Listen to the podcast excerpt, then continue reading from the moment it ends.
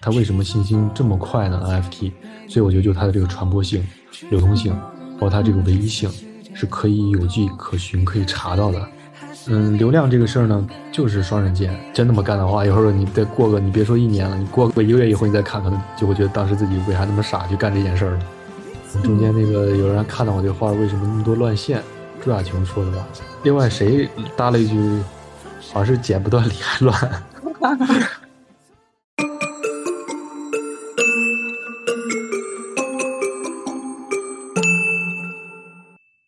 家好，欢迎大家收听艺术七幺幺，我是楚晴，我是米妮，我是月月。今天这期节目呢，继续我们的对话艺术家系列。我们今天为大家邀请到的是九零后新锐艺术家、自由插画师、飞线涂鸦第一人丁文瑶，欢迎文瑶。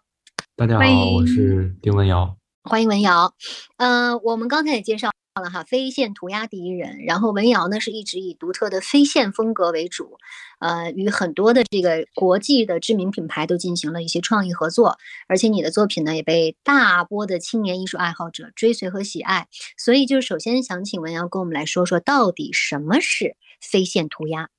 嗯，飞线涂鸦呢，其实从这字面上面理解吧，就是感觉这个线条它飞舞起来就是很炫很酷的这种吧。但是其实我大概在一五一六年的时候开始尝试用这种线条风格去画的时候啊，嗯，然后也是看到有很多类型的这种线性的一个飞线作那个作品。当然我还不知道这个飞线这个概念，就是慢慢画着画着，大概在一年多的时候吧，然后就有朋友问我，你现在这个画的这个风格是什么样的一个类型？它有什么名字吗？其实我也不太清楚，因为像国外的话，我有时候会看到这种类型的，不管是。呃，雕塑也好，装置也好，或者平面的绘画也好，它其实也没有一个具体的命名。你不像那个印象派有这种直接专属的这个名字来去呃称呼它。但所以我大概在那个 ins 上面去看，然后去找，就发现有一个标签叫 scribble，直译过来好像就是那种乱涂乱画的这个大概这个意思吧。嗯。所以吧，我就嗯就想了想，又琢磨琢磨，然后就把这个。线性呢，就我现在画的这种风格呢，就起名叫飞线涂鸦。所以就是飞线呢，其实也是包含了线条的这种无序性，然后看似是一个比较具象的一个形态啊。它其实大家觉得这个线条没有什么规律，但其实上严格来严格来讲，它是非常非常有秩序性，而且它也是对这个造型能力要求也很强的，就这样的一个感官。其实也我觉得它应该归类于嗯具象表现。它有一个具体的形，而且它这种表现手法呢，也是比较有这种视觉的一个冲击力，所以我就给它起名为飞线。然后正好它这种不规律性啊、无序的这种笔法呢，就感觉又像那种涂鸦随机性很强的这种感觉，所以我就把它们组合在一起，叫飞线涂鸦。哦，所以飞线涂鸦是一个一加一的一个组合词，然后涂鸦可能是源于你在刚开始创作的时候一种一种想要一种不被定义的一种风格吧。然后呢，飞线等于是你自己来创立的这个词，然后但是却很好让人理解，对吧？就是你就现在这种风格确实是给人冲击力很强，而且很有标识性，就让人觉得过目难忘。哎，那你在一五年就是开始去涂鸦，或者是开始找风格的时候，你为什么就喜欢那样的一种那种想法或者那种风格呢？有什么灵感吗？嗯，我觉得就是感受吧，因为我那会儿画的是跟完全现在不太一样的，就是我是用圆柱笔。纯圆珠笔画的那种写实的这种风格，就画的跟照片一样这种。嗯，虽然我不是就是美院造型系，包括那个其他这些，呃，就是更系统的，就大大学里边去学四年这样的一个课程吧。但是我可能就是还是喜欢画画。虽然我读的那个专业是室内设计，但我就是在网上去看到圆珠笔画这个类别。当然当时也就大一吧。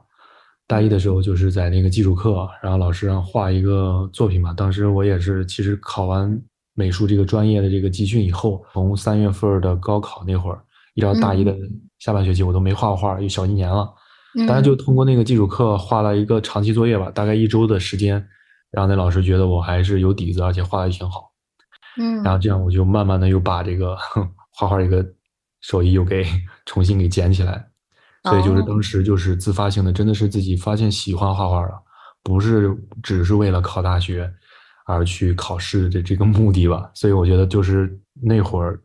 老师那节课对我影响还挺大，就奠定了，就包括我后面一步一步的这个完成自己作品，然后老师跟我去讲一些东西，我才嗯有这个想做画家这个想法。当时还没有想到后面做纯艺术，然后也没找到自己的表现语言，就是纯写实的这种。就我还是对电脑这些软件不是那么感冒。班上 跟我一样，对我我我学那些什么，嗯，三 D Max 啊，啊，我知道，我知道，好像是 CAD，嗯，就这些，我就真的是不太愿意。但是我手绘手绘就是在班里拿当饭画的那种，哦，就画出来那效果就，嗯，基本上没人能画得过我。然后所以我就手绘能力是，嗯，在班里是没人就就自信一点，就是没人能画过我。Number one，嗯 嗯嗯。哎，其实其实我们那天几个同学不都到你工作室去拜访嘛，然后看到你那些画，确实觉得你那些画的作品还是挺狂野不羁的，就是能够在你的脑海里边留下很深很深很深的印象，是吧？月月，当时你也去过，你对你对文瑶哪个作品比较感兴趣啊？我当时看到他那幅阿童木，然后还有立体，就是立体和平面结合，完了之后我在。小红书上也看了很多丁老师的视频，我就觉得他创作的过程特别的狂野不羁。然后我当时就很想了解一下，您在画的时候心里是一种什么样的感觉呢？嗯，我画画的时候，可能我作品其实并不是算太高产，但是就是想的过程很多。嗯，就比方说画的时候吧，我就会想它整幅画最后呈现的一个大概什么样的效果。然后不是说是直接一上手就，嗯，完全就是直接就是那样随意的来，其实也是想过以后，然后再画的时候就会很自如的就去控制它，就因为大概就想了一下画面的一个布置，嗯，就整体的一个效果，其实脑海里面已经基本上成型了。那会内心有一种很狂野的感觉嘛？因为飞线就是看起来是很混乱、很狂野，就像美式涂鸦的那种感觉一样。对对，就是这样。就画的时候肯定是那种心里面那个状态必须要有感觉了，而且画画的时候就是不听点东西，就基本上我画画的时候屋里边都是得要有声音，放点歌啥的。然后平常可能看我表面就是不太讲话那种，但是我其实画画的时候还是也不想让人有打扰，就是自己沉浸在自己世界里边，有点声音，有点音乐，我就可以去 画我想画的东西。请问你最近在听什么歌？创作的时候给我们推荐推荐。我听的类别就是网易云上面就基本上就是根据我喜好，可能听听那个欧美流行，包括一些节奏感强的。对，反正我大学的时候反而就听的特别安静的，什么民谣各种 这种的。但是后来慢慢的、慢慢的就喜欢听节奏感强一点的歌。作画的时候是不是像舞蹈一样，就是感觉都能踩在那节拍上？就可能你那个运笔的那个轨迹可能会有一点点吧，就是怎么说呢？如果特别安静的话，反而就是容易会乱。但但有点声音，它反而根据它那个律动，就会让我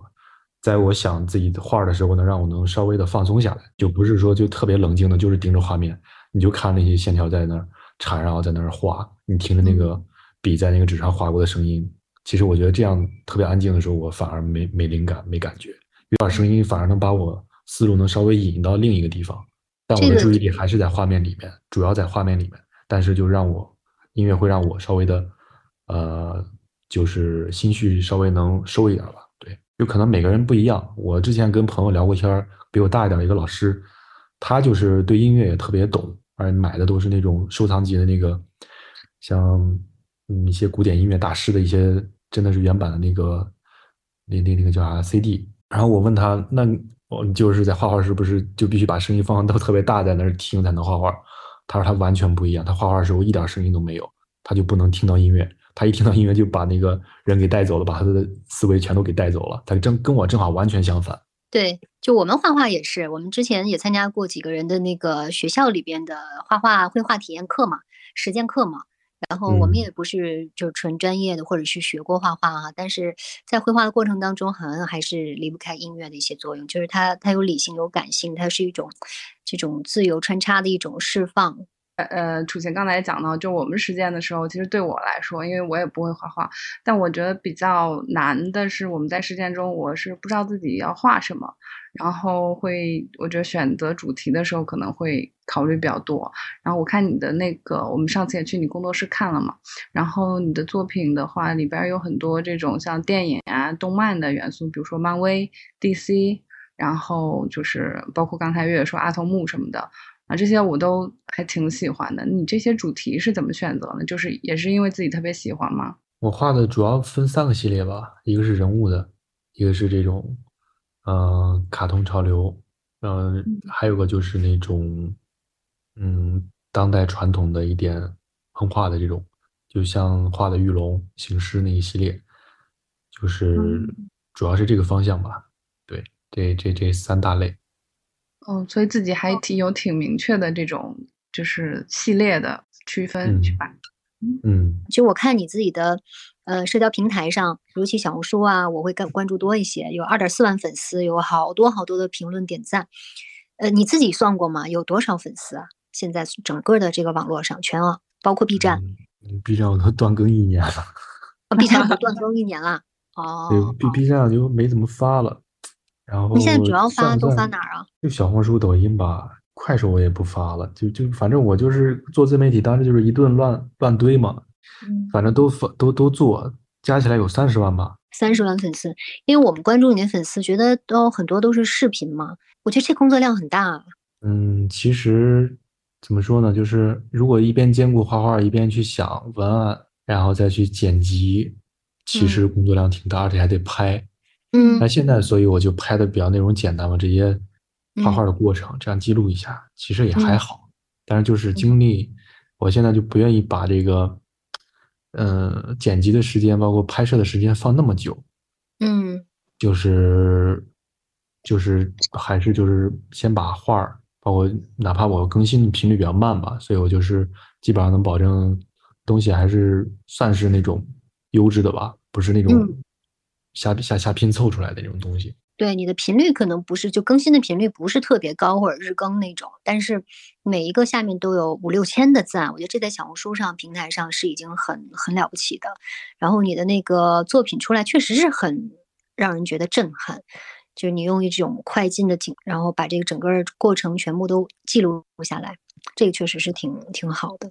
回头我们把文瑶各个平台的这个。相关信息也放在我们这个 show note 里边，然后大家都可以去通过我们节目也去你的平台都看一看。然后那个我我也看你小红书，就是我看你去年年底的时候，应该也是十二月份吧，跟小红书还推了一个数字的藏品，那个是什么什么合作呀？因为现在每个平台不都是做这个数字藏品嘛，小红书也开始涉猎，然后他们就推出，但是我算是他们第一批，第一批从圣诞节那会儿吧推的。嗯。然后有有有大概现在其实也就放两张作品，没有太多，因为他们旗下做了很多很多这种艺术家，也要把也要也要保证这个，呃，每次发的那个内容不一样，有的可能是绘画类的，有的可能是这种，嗯，三 D 类的，动态的、静态的都有。对他们其实现在也是在往这个方向去找嘛，因为现在不管是阿里、像百度啊、网易啊，都在做这个。嗯，是发了多少份呢？就是你的两张作品是吗？小红书那个不多，小红书那个发了也就第一次发两百份，第二次单价高，但是发的更少。所以他们平台因为有自己的考量，所以就是不像其他平台会发那么大的量。那，可能未来它会慢慢放开吧。但现在就是我们前面已经做过的，就没有那么高的一个发行量。是那种上上线就秒没吗？对。那你除了小红书，还有跟别的平台合作过这种数字的吗？有，去年，但是那个平台爆雷了，就是那个 iBox。就是现在很多的艺术家，尤其是年轻艺术家，呃，是非常愿意跟平台进行这种 NFT 的相关的连接的，对吧？对，因为它毕竟也是新兴，去年开始，到现在也就一年时间，嗯，然后它正好是在这个大部分人能感受到现在它这个红利期。就跟一开始做那帮短视频那帮人，嗯，然后粉丝一下积累起来，其实做这个其实也是，不管是对于艺术家也好，创作者也好，还是说对于他们运营资本方也好，或者又亦或是那个藏家，就像我刚刚提到那个 iBox，他们通过这个平台，他们都不是他跟就是收藏你原作版画的一个群体的这些真就正儿八经，你想花个几千块钱甚至几万块钱买一张你的原作的人，他们的理解是完全不一样的。他跟几十块买你一个，或者是几百块买你一个那个数字藏品，是完全不一样的两群人。而且就是通过数字藏品，它其实国内就没法称之为 NFT 嘛，它也不能二次交易。但是那个 iBox 去年就是可以这样操作的，所以好多人通过这个平台买车买房的都有，就是吃到红利了。但是暴雷的就是他们现在说白了就是不好听的，就是割韭菜嘛。这个发售的其实没多少钱，但是慢慢的后来炒起来了啊。有的人可能是在高点买的，但是他可能不像一开始。买的那么合适的一个价格，他也没有捞到红利，然后也砸到手里边了，他们也会很难受。那那我们如果回到 NFT 的这个数字藏品的话题上说，嗯，我们如果以收藏家的身份来看的话，大家肯定是希望，哇，NFT 很潮流，那我我可能花几百元或者是呃没有上万或者是更高的价格去参与艺术收藏，可能对于消费者来说是一件很兴奋的事情。那对于艺术家来说，呃，有的艺术家会不会觉得说，我更喜欢跟就是真正所谓的那种藏家去有一些连接？我可能不太对这种 N NFT 这种普通的这种数字收藏不屑一顾的，可能会有两种声音吧。那从艺术家角度来讲，呃，你们想通过这种 NFT 市场的这种参与获得什么？是获得更多的粉丝吗？更多的关注吗？还是其他？其实也是为了获得更多的关注。真的是发出以后，确实有很多人能关注到，因为他两个直接去比较的话，就是你说谁好谁坏也没法去这样去比。嗯，但是吧，就是之前我也跟人聊过嘛，就他们也好比，就有的人就是对 NFT 特别认可，然后就是一开始的时候这个模式出来以后，就也听到有人跟我讲，他说你传统的这个你发的一个版画，虽然不是原作吧，你分成一百份左右去发，但是他这张版画。自从它被交易到藏家手里面，它挂到家里边，这张画的生命周期就到这儿了，这幅画就死掉了。为什么呢？它不像 NFT 一样，它发了一百份，它永远都在这个链上，你每每每个人都可以拥有它，甚至转卖它的价值会更高。但是把花买买出去以后，呃，就它挂家里边，它基本上就不会再流通了。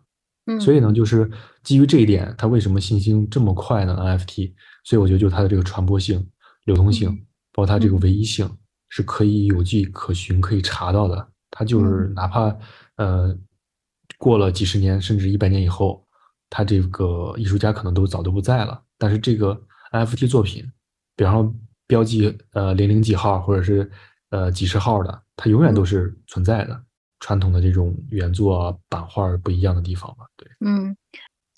我还想问一个问题，就是。因为你刚刚也说了，他可能面对的是两种人群，会不会有一群人，他其实只是从升值的角度，就是会比线下收藏更看重是它升值的这个角度，而忽视它的对投机的心理，他可能会忽视艺术的价值，也可能他买你版画并不是真的觉得你的，或真的喜欢你的画，你会受到这种困扰吗？会有会有这种感觉艺术价值被低估了这种感受吗？会有的，肯定会有的，但是。他再怎么去，嗯，就怎么讲嘛？它虽然数字藏品价格不高，但是他也选择性很高呀。他为什么不去收藏别人的，而去买你的？他其实可能也是自己喜欢。虽然大家都在一个起跑线，现在大家都在做这个数字藏品，其实各个平台就光这个机构啊，就基本上有一百多家吧。不管是在阿里的还是在呃百度哪哪哪儿，就是每一个大厂。它旗下都很多分支的，就选择性太多了，就是很多就是不是从事专业的这个职业画家或者是艺术家，他哪怕是个设计师、三 D 原画师，他都可以把自己作品做成 FT。哪怕你是个音乐人，你可以把你的 demo 也可以做成 FT 啊，声音也可以做成。其实，嗯，很多嘛，就包括之前比较火的那个，除了那个猿人头那个，我忘了他那个作者叫啥名字了，还有一个印。印尼吧，我我我记得不知道是不是确切的是印尼的一个小哥，把自己的自拍照拍了，拍了好多好多张，然后就看的就是一看就特别傻的那种自拍照。但是他哥们儿特别坚持的一点就是每不同时期，好像拍了有一年还是多久，然后就把它挂在那个 OpenSea 上面去售卖，然后结果还火了，炒得特别高。可能让我想起来那句话，就是好多人说这个好的内容啊，呃，放在哪儿，放在哪个平台，可能都会成为爆款。就有的时候我们会太在意这种媒介渠道。但其实它只是一种手段，就像，因为我之前做，我现在也在做传统媒体。当新媒体都出来的时候，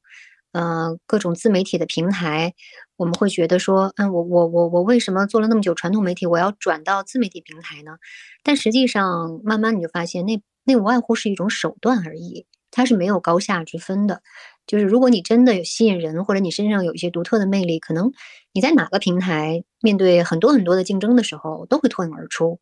这可能也是文瑶在一开始有纠结，后来慢慢的可能想明白了这个事儿，所以现在我感觉你还是挺拥抱这种嗯社交媒体啊、粉丝流量啊，包括你跟一些明星，我看好像也有合作，是吧？嗯嗯，有互动对，但是嗯流量这个事儿呢，我觉得就就就就是双刃剑，嗯，不能为了这个流量去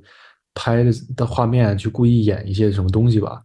就是那样，可能博取眼球会更快。但是基于我的话，我可能不会愿意去那么去那个啥，因为有时候你要真那么干的话，有时候你再过个，你别说一年了，你过过一个月以后你再看，可能就会觉得当时自己为啥那么傻去干这件事儿了。不光是自己会这样看，你身边的人，就包括一直来关注你、真正喜欢你作品的人，你看到你怎么那么干，其实也也就会让人陷入矛盾嘛。你自己也会困惑，你的这个各个社交平台上的人看到你也是。突然是这样搞，其实也会消耗大家对你的一个本来的一个看法，就是那个感受吧。还是不管是做自媒体，其实就就是人设吧。但是也没刻意的，就不像在综艺里边，你必须得面对更多人，你要播出，你要考虑很多东西，哪怕讲错一句话，你会被人网暴。但我们做自媒体，其实就是无非就是想把自己的这个内容呈现给大家嘛。其实不像一些像。抖音上面一些百万、千万级别的这种大号一样，反正艺术永远都是一个小众，而且每一个类别里面又能区分的很多，传统类的、国画类的、油画类的、当代类的，像我选择的这个也算是比较小众吧，小众一点的，其实没有那么多人知道。但是我这么多年以来一直在做的，就一直让告诉大家，呃，这种线性的这种类别的这种创作，包括我去年也做了一本这种类似的教程合集。其实我在这个一五年毕业以后，也做了三四年线上教育，然后我就也做这种网络课，一边画画画飞线的同时呢，也传递大家让大家来去跟我一起学这个飞线。所以我觉得在在这个过程中呢，可能大家都不知道我丁丁文瑶谁，但是很多人都知道这个是飞线涂鸦。特别有意思的就是我加过那个一个猫的一个群，我我家那个豹小豹猫你们也见过，然后有个豹猫群。啊，当时我还发了一张那个我画的那个画，嗯，然后丢到那个群里面，然后他们因为大家有有时候会晒那个自己画的自己自己家小猫，我就丢了一张我之前画过的猫，然后就结果有一个人还说这是飞线涂鸦，哦，是他他可能是一个学生是吗？不是，完全都是不认识的网友，就是在大家都养豹猫都在那个群里面，然后我丢了一张我这个线的这个我之前画的这个猫嘛。那他怎么知道这个是非线涂鸦呀？所以我很好奇啊，我觉得肯定是他通过哪哪哪知道了。嗯，他可能不知道我，但是他听说过这个飞线。当时是不是感觉特爽？对，我就感觉哇，嗯，这么多年的这个推广宣传，把这个四儿四个字儿飞线涂鸦，基本上大家能认知能知道它是一个什么样的一个表现形式吧。所以我觉得那一刻我也没必要，我也没跟他讲我是谁谁谁谁，我是。呃，这就就创业，但是心里面暗暗窃喜，而且很欣慰啊。对我一看到他说说出这四个字，我觉得，嗯，原来就是我发的这些所有的这些做的这些工作都不是白白做的，肯定会有更多的人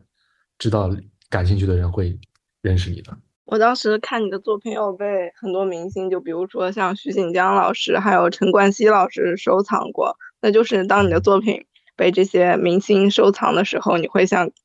刚才你聊到被人发现飞线涂鸦一样，就心里是很惊喜且有成就感的吗？呃，徐锦江老师他本身也是，呃，除了这个电影以外，他还有个身份，他是画家，而且是那个呃关山月的关门弟子。关山月老师也是非常厉害的一个呃艺术前辈。所以呢，嗯他的这个基本的这个对绘画的这个理解啊，包括从小好像很早就学这个绘画了。呃，演员只不过是他另一个被大家知道一个身份而已。他其实还是很有自己的艺术情怀，包括在那个在南方哪个城市我记不太清了，他去做了一个这个徐徐锦江艺术馆，然后就是特别有情怀，就去来去真正的做艺术。包括他在北京做的那个个展吧，好像是疫情前几年做那个展，好多他的影视圈的一些朋友明星都会去给他捧场。给我反差就特别大的一点，他根本不像电影里边演的那个感觉，就鳌拜本人非常谦逊、温文尔雅一个，讲话都特别的那种。就 是今天得谢谢你告诉我们徐锦江老师还有那样的呃安静艺术的一面啊。对对，他他就是给我感觉就反差特别大，而且特别有修养。陈冠希老师给你什么样的感觉呢？他就是 就是很屌的样子，很拽，真的真的是看着就是很狂，但是他就是那种一看的就是那种怎么说呢，就是他生来就是那个痞劲儿，你学不来，你刻意的学他，真不如人家那就自己的表现的那种感觉就是那样，嗯嗯，就很随性，很很很 real 的那种感觉。他们怎么评价你的作品啊？他就是也了解嘛，然后他一看我那画的时候，诶，一看就用这个线，他说那个，呃，他不是跟那个曾梵志有互动嘛，有过合作，嗯他演唱会那个背景用他那个画儿，呃，嗯。因为他有一些后期有一些画儿不是也是用线嘛，他跟我说，哎，那个跟曾梵志那个有点感觉有点像，都是用线，我说对，嗯然后大概简单的聊了几句，文瑶哥说他参加过综艺，其实我对这方面挺感兴趣的，因为他是我身边仅有的为数不多的参加过芒果综艺的现实中的人，所以我很想跟他了解一下这些综艺趣事。啊，我去年就这会儿吧，然后找到我的，找到我，然后就画像。其实一开始我理解的就是纯画素描那种，如果是那种我就不去了。嗯然后他就正好他们觉得看到我这种风格用线，然后又可以画人物，所以他们去年有一档节目叫《再见爱人》，我知道那个节目，我看了，对对对，就那个综艺，然后就是国内首档离婚类是，婚姻纪实秀吧，那个哦我知道我那个真人秀吧，对。嗯嗯。然后就我的参与的这个过程环节呢，就是大概在第三期吧。然后有一个环节就是互相的通过他们一对一共一共三对儿，三对儿还是四对儿，就是已经离婚或者是再离，或者已经离过的这些夫妻，然后嗯他们之间互相描述对方。我们跟嘉宾也不会面对面的交流，只不过是通中间有一道那个纱帘，我们看不到彼此的相貌，就他们来描述，嗯、他的长相啊，包括他爱人的这个长相，就嗯纯凭他语言描述来去画。对大，家赶紧去这个翻一翻啊，《再见爱人》的第三集里边的那那一幕，原来是文瑶有参与。那那他们看到画像。的反应，你有看到吗？就是他们看到有有有，他们嗯有专门在天台上面去看到我这个画儿，中间那个有人看到我这个画为什么那么多乱线？我记得是那个嗯朱亚琼说的吧。结果嗯另外谁搭了一句，好像是剪不断理还乱，搭了一句这个，好像是不是表达这个意思？形容很贴切。然后就表嗯，就是说他这个人设是不是想画他这种人的这个感觉，是不是那种剪不断理还乱的那种特别纠结的一个状态吧？他是那样理解，因为每个人看法不一样嘛。对对对，他们是怎么找到你的？就是你刚才不是说综艺那边找你吗？嗯，微博还是 B 站，好像都留言了，让我通过、哦通过加了微信就聊，然后也是经过几轮测试吧，他找了五十多个人，五五十多个人吧，五十多个人，最后定了四个人，然后线下又测了一轮，测完以后就去去新疆那边拍的。呃，刚刚大家听你有很多让人羡慕的经历，就是比如说同年纪的艺术家，呃，都会觉得你是非常受市场欢迎的，无论是商业合作还是明星合作，包括一些综艺秀啊，还有社交媒体啊，都相对很成功了。你觉得自己做对了什么呢？嗯，其实也也也过程中吧，一直也中间也怀疑过自己，但是就是慢慢的，我觉得就是要么就做，要么就别做，就跟我当时，因为我性格也是这样，要么就不干，要么就干好，要不然就是你如果就是半推半就去做一件事儿，完全就是浪费时间。所以我就是一直从一六年开始坚定自己，也没人当时告诉我该怎么样去做，也没有一个特别好的一个嗯老师来去告诉我。但是，所以我就是算是有点冒险吧，但是也不知道该怎么去维持自己，呃，运营一个工程工作室的一个成本。其实人员包括后来又跟我一个朋友一起搭伙去创业啥的，然后这慢慢的过程中就反正也是比较波折吧。最后一路过来，回过头来再看，其实也就是自己找准这个点以后，就是想要去把它做起来。明明就已经看到之前有一些回馈，有一些比较好的一个正向的一个呃嗯，就是趋势吧。就是不管是做自媒体也好，还是说是你的一些商业合作，还是说你的这个作品呃受到大家的一个喜欢认可也好，我觉得就是在一点点积累，然后到了一个点，到了那个阀值以后，它肯定会。嗯，爆发的，就只不过就是好多人在这个过程中到了一半儿，或者是快到，或者是没走多久就放弃了，那他就没有后续了。所以我觉得还是也得坚持吧，但是坚持也不是盲目的，嗯，得预判一下大概，嗯，给自己我可能会阶段性的给自己定一个小目标，就比方说一年，今年大概是达成一个什么样的一个预期的一个效果，然后慢慢的、慢慢的。嗯，做做做自媒体那会儿也给自己定个目标，然后那个大概达到一个什么样的一个量，然后到到现在以后我再去想，好多我之前那些想法现在也都都实现了，按照 呃有实现的，对，嗯，大部分也都实现了吧，但是有一些可能不会像当时那样再去那样去想了，可能现在有新的想法，可能后面的自己的一个提升的一个过程吧，对自己的这个要求可能就不是嗯像五年前那样了。五年前可能我都不会想到今天是这个样子，一边做一边干嘛，因为不可能预判到未来五年以后我能发展成什么样。那从你一开始就是不太确定，到后来发现了一些正向的反馈，所谓的你说的这个冒险的过程，大概多久？是五年吗？还是更久？我毕业的时候上了一年多班儿，因为那会儿纯靠画画来养活自己可能比较难，然后家里边建议就是你要有一个工作经历，所以我大概在一个艺术类自媒体做了一年多。然后那会儿同期也在做这个线上的艺术课。你毕业的时候是几几年呀？一五年的九月份吧，十一月份工作，然后一直到一六年的一七年的一月份吧。嗯。一二不是一一七年的年过完年二三月份。对。嗯。年底就一年多吧，不到一年半的时间。不到一年半的时间就已经从不确定到确认了，那这个很幸运啊。嗯，让自己坚定了这个信念。对，因为其实那会儿也就已经开始尝试用飞线去画了，所以就还是兼顾去平衡一下的话，还是想去往这个方向去做。嗯，对，然后就就辞掉工作，就自己做这个。嗯，然后慢慢的就成为了一匹黑马，非常自由的这个飞线王子就诞生了。所以就慢慢的有一点积累，然后觉得就是也挺幸运吧。嗯，挺幸运，然后身边有好多老师、长辈都挺支持我的。其实，在宋庄这边，好多认识的都是比我年纪大的、岁数大的，他们一些经历啊，他们的一些经验，其实对我来说，可能好多东西更多吧，我会吸收。但有一些东西，我说实话，我也不会照着他们去跟我讲的那样去做，因为时代不一样了。你也不能想到，可能之前疫情之前，突然大家都是在忙于线下展览。做这种直播好像还没那么兴起，就是疫情之后直播这么火，然后突然又哐当一一个 NFT 又砸过来了，这个大家都预预想不到的，包括老一辈的艺术家对这个事儿刚开始都是比较懵的一个状态，所以你从这些角度呢，你听他们去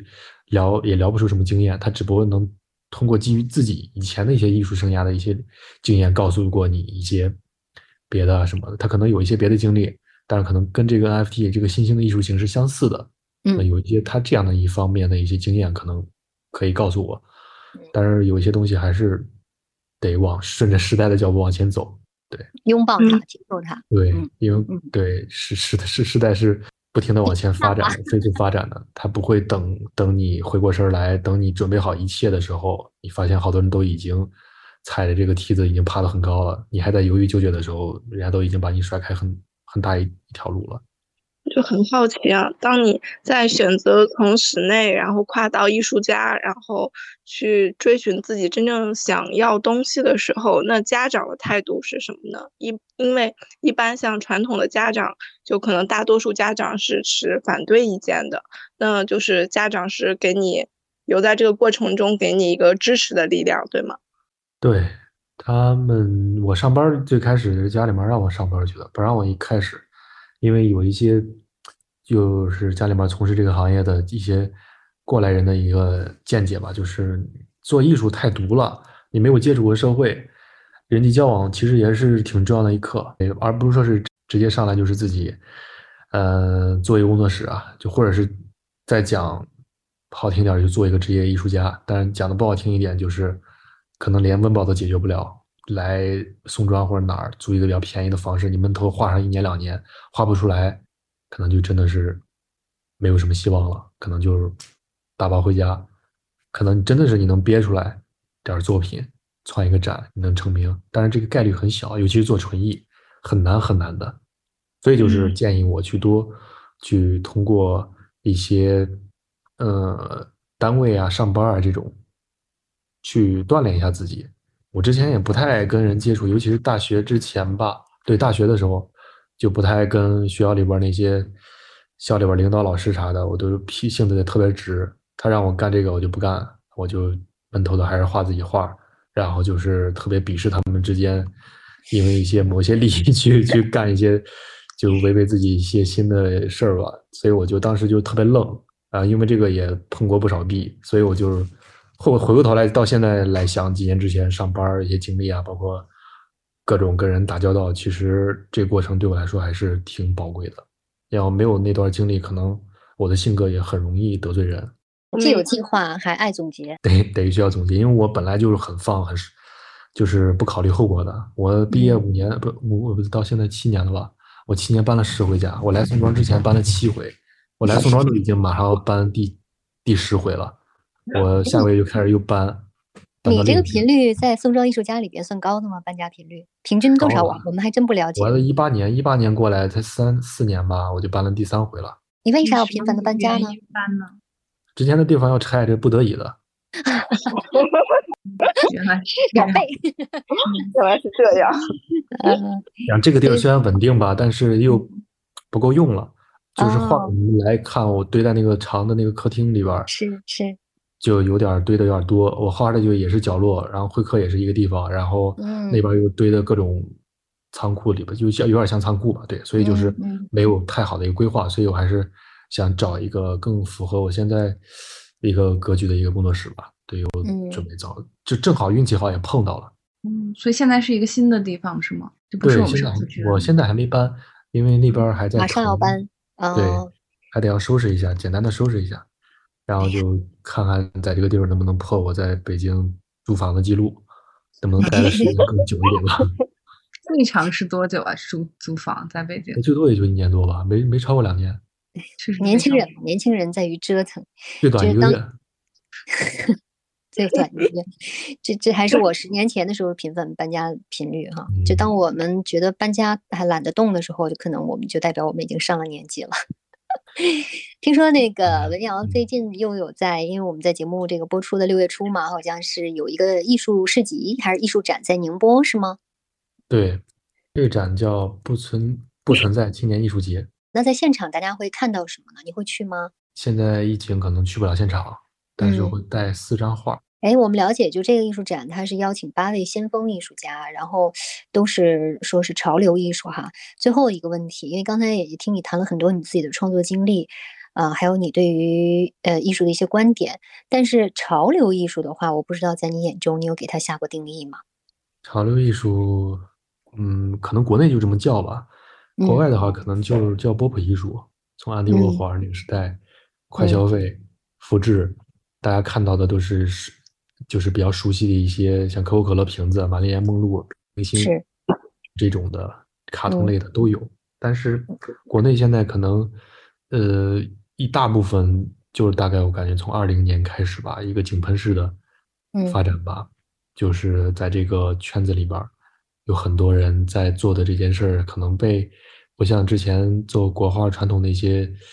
呃嗯。人是被大家所贴上一个标签的一个认知吧。可能是之前嗯大家比较知道油画、水墨、国画，嗯，当代艺术，呃嗯，也就这些吧，绕不开这几个。但可能现在年轻人，九零后啊，甚至零零后，包括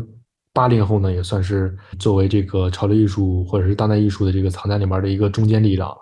嗯因为大家确实，你想他在家里边儿，呃，挂一些作品，不想像以前挂一张那个什么山水画啥的，好嗯就老一派上一辈儿我们的那个父母辈的这种审美，所以一进家就感觉到了岁月感哈，岁月的对痕迹。，所以他们尤其是现在小红书上面，大家好多人也会 分享自己收藏的艺术作品，包括自己里边家里边那个空间布置啊，就带着这个拍出来的这个艺术作品，其实有一些人还是挺懂，他收藏的一些嗯作品都是有迹可循，对嗯他们也是愿意是去在家里边儿去这样布置，再一个就也愿意花时间去了解、去欣赏这一不管是当代艺术也好，或者是潮流艺术也好，他愿意去了解它。嗯，那你预测一下中国的潮流艺术发展未来会是什么趋势啊？我希望就是国内能够真正能诞生出来国际一线，像日本村上隆啊，那个奈良美智啊，就这嗯些嗯能在国际上面能站住脚的一些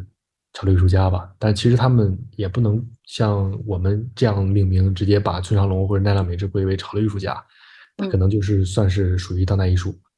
这个范畴了。呃，文瑶跟我们也有一个合作啊，在这里也跟我们所有的听众朋友再继续的呃预告一下啊，因为现在也是疫情，我们在等一个稳定的时间，等我们最终确认了落地时间之后，对吧？也欢迎大家都来关注。然后我们跟文瑶也在非常稳步的作品推进当中，期待文瑶到时候跟我们这个艺术七幺幺的呃粉丝和你自己的粉丝，到时候也可以一起都来关注一下我们这个展，好吧？好的，没问题。总结一下哈，今天文瑶做客我们的节目，我觉得聊了好多好多呀。但是我觉得给我个人最大的感受就是让我们知道了这个呃艺术到底有什么魅力。我觉得艺术有魅力，就是因为它可以唤醒你的一种沉睡的状态。然后潮流呢，它又是一种可以让你把你自己独一无二的想法表现出来的一种方式，尤其体现你作为年轻人的那种特立独行的一种勇气。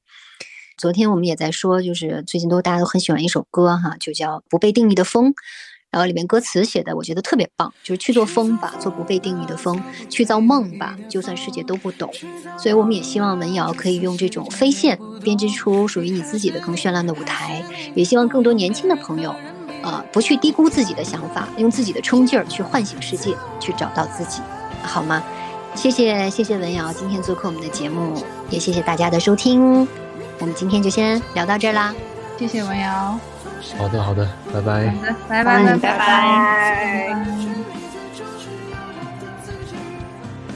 也从来都是为了你而走，只是你害怕它停留，所以总加把劲的追。时间一直都掌握在你手，只是因为你还在等候。日落当你开，为什么别人说了一句你就要退缩呢？独特存在。别低估你的想法，去疯吧，去疯吧，去疯吧！独一无二的脑袋，只是缺一个舞台，把相片装进口袋。别人看你很奇怪，因为他们从来都不奈何你不懂物理，要不然地球都被你给翘起来。幻想世界就交给你了，来去无影的小孩。Don't cry。大不了给骂个一声争气，咱们从头再来。